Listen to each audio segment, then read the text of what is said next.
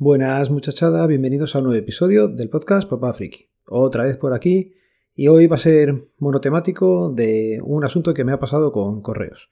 Os cuento, hace tiempo, bueno, la semana pasada, 15 días más o menos, eh, compré un móvil nuevo, os lo dije por aquí, el OnePlus Nord, que se iba a quedar Nuria. Bueno, pues eh, Manu me hizo el favor de mandarlo por correos y nada, pues puso la dirección mía y en casa pues eh, siempre había gente lo mandamos a una dirección donde siempre había gente para evitarnos, pues eso, estos problemas de que llega el repartidor de correos y te dice que no hay nadie en casa y cosillas estas, ya sabéis vosotros. Bueno, pues nada, me llegó el aviso como un lunes que habían ido y que había no había estado nadie, cosa que no es cierto, ¿vale? Por diversos motivos, hasta el jueves no pude ir por la mañana a recoger el paquete. Entonces, llego a correos, solicito pues eso, que te dan el paquete, firmas las cosas aquí y tal, ¿Quieres algo más? Y digo, sí, quiero poner una reclamación. Y es que decís que no estaba la persona cuando, bueno, que no estaba yo, cuando sí que estoy en casa haciendo teletrabajo.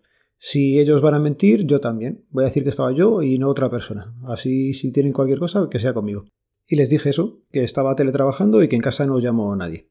La chica me invitó muy amablemente a que pusiera la reclamación por la página web. A lo que ya le dije que no, que quería poner una reclamación allí en persona que si tenían el libro de reclamaciones y quejas que me lo dejara, o el sistema que fuera, pero que lo iba a hacer allí. La chavala era una chica joven, se ve que era de la última jornada que ha entrado a correos y la verdad es que le sentó bastante mal que pusiera la reclamación. Pero tienes que entender que no es una cosa que te estoy poniendo a ti, es una queja que se está poniendo al servicio que estáis dando, no es a ti en persona. Pero bueno, la chica, pues eso, a regañadientes me dijo que tenía que ser ella la que tramitara la queja y dije, bueno, pues empezamos cuando quieras, yo te voy diciendo. Me pidió datos personales, se los fui dando, la verdad es que yo estaba bastante tranquilo. Y ella, pues cada vez estaba más bosqueada. Por lo que se ve, no le salía bien eh, la incidencia o no podía dar de alta la incidencia bien. Me preguntó si había puesto otras incidencias y le dije que no lo recordaba. Y es que sinceramente no recuerdo si he reclamado yo otra vez a correos o no.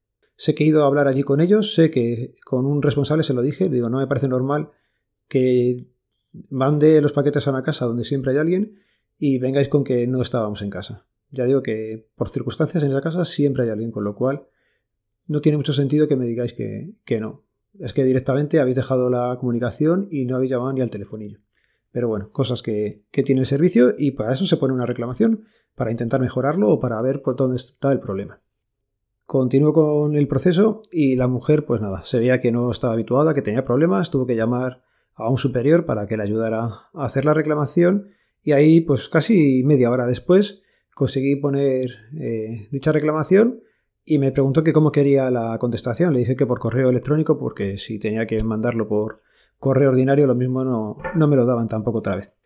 Y en la reclamación, pues hice referencia a eso, que estaba en casa, que haciendo teletrabajo y que allí no llamó nadie, que no era la primera vez que ocurre, es bastante habitual que el cartero haga este tipo de, de entregas, y que en la finca existen cámaras de videovigilancia por si querían realmente investigar lo que, lo que había ocurrido. Nada, eh, ya digo, después de media hora la reclamación quedó puesta y estuve por decírselo y más o menos eh, se lo di a entender. Si ella perdía media hora, yo perdía media hora, era todo porque su compañero no había hecho bien en su trabajo. ¿Qué teníamos que hacer todos los usuarios? Poner reclamaciones, hacerles perder el tiempo, igual que nos lo hacen perder ellos para ir nosotros a la oficina. En este caso se pagaron unos gastos de envío que cubrían, pues eso, la entrega en, el domicilio. Y ya digo, si es que hay veces que puede ser que no estés, o si lo mando a mi casa sé que no voy a estar a veces, pero en el domicilio en el que está mandado sé que siempre hay alguien, con lo cual, nada, ya digo, todos tendríamos que, que poner este tipo de reclamaciones para que se den cuenta de que es una cosa habitual y sobre todo para hacerle perder el tiempo a los compañeros de los que van por correos dejando los paquetes. De esta forma serían los propios compañeros que dirían o llevas bien el paquete o no me hagas esto porque me haces perder aquí el tiempo. Pero bueno, os voy a leer el correo que recibí una vez puesta la reclamación y me decían tal que así, estimado cliente, le agradecemos que contacte con nosotros para comunicarnos esta incidencia. En correos nos preocupamos por ofrecer un buen servicio. Por ese motivo vamos a proceder a asignar su caso a un compañero del equipo de atención al cliente. Nos pondremos en contacto con usted lo antes posible para informarle del resultado de la investigación. Reciba un cordial saludo y bla, bla, bla, bla, lo de siempre. Palabras bonitas. ¿Qué pasa? Que sé que esto no va a ir a ningún lado, como así ha sido. Pero le he hecho perder el tiempo igual que me lo hacen perder ellos eh, a mí.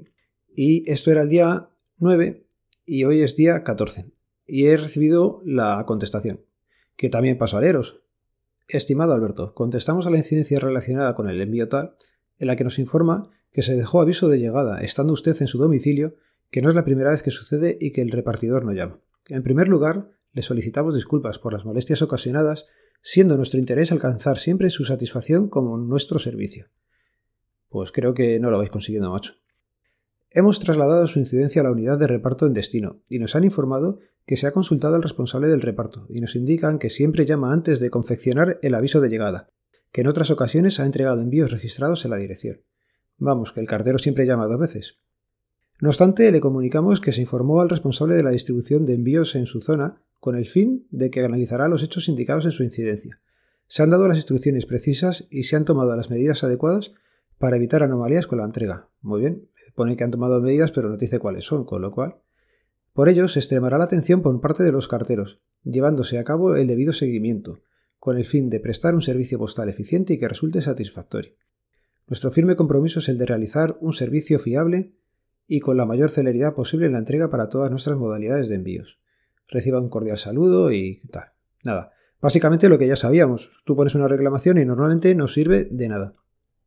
Pero bueno, hay que ponerla. Si no, la gente se piensa que el sistema funciona y que el servicio que están dando es correcto. Y ya veis que en este caso, por ejemplo, pues no lo ha sido. Lo voy a ir dejando por aquí.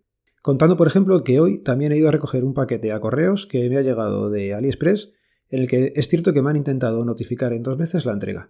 Esta vez sí que ha sido dos veces y tengo el aviso de cuándo lo han intentado hacer, cosa que la otra vez no ocurrió. Pero bueno, también entiendo que es porque esto era por AliExpress, en el que los gastos de envío son ínfimos comparados con los del otro envío. No entiendo por qué en unos casos intentan dos veces y tienes notificación a través de la aplicación y cuando mandas uno por correo no ordinario, porque era un paquete, no tienes este tipo de, servicio. Pero bueno, lo vamos a dejar aquí. Ya digo que también va a ser en función del cartero, va a ser en función de la oficina de reparto, pero ya os digo que si veis cualquier cosa de estas, perder un poquillo el tiempo, que salimos todos beneficiados y poner una reclamación. Os recuerdo que este podcast pertenece a la red de sospechosos habituales, que podéis seguirnos a través del feed feedpress.me barra sospechosos habituales. Un saludo, nos vemos, nos leemos, nos escuchamos. Adiós.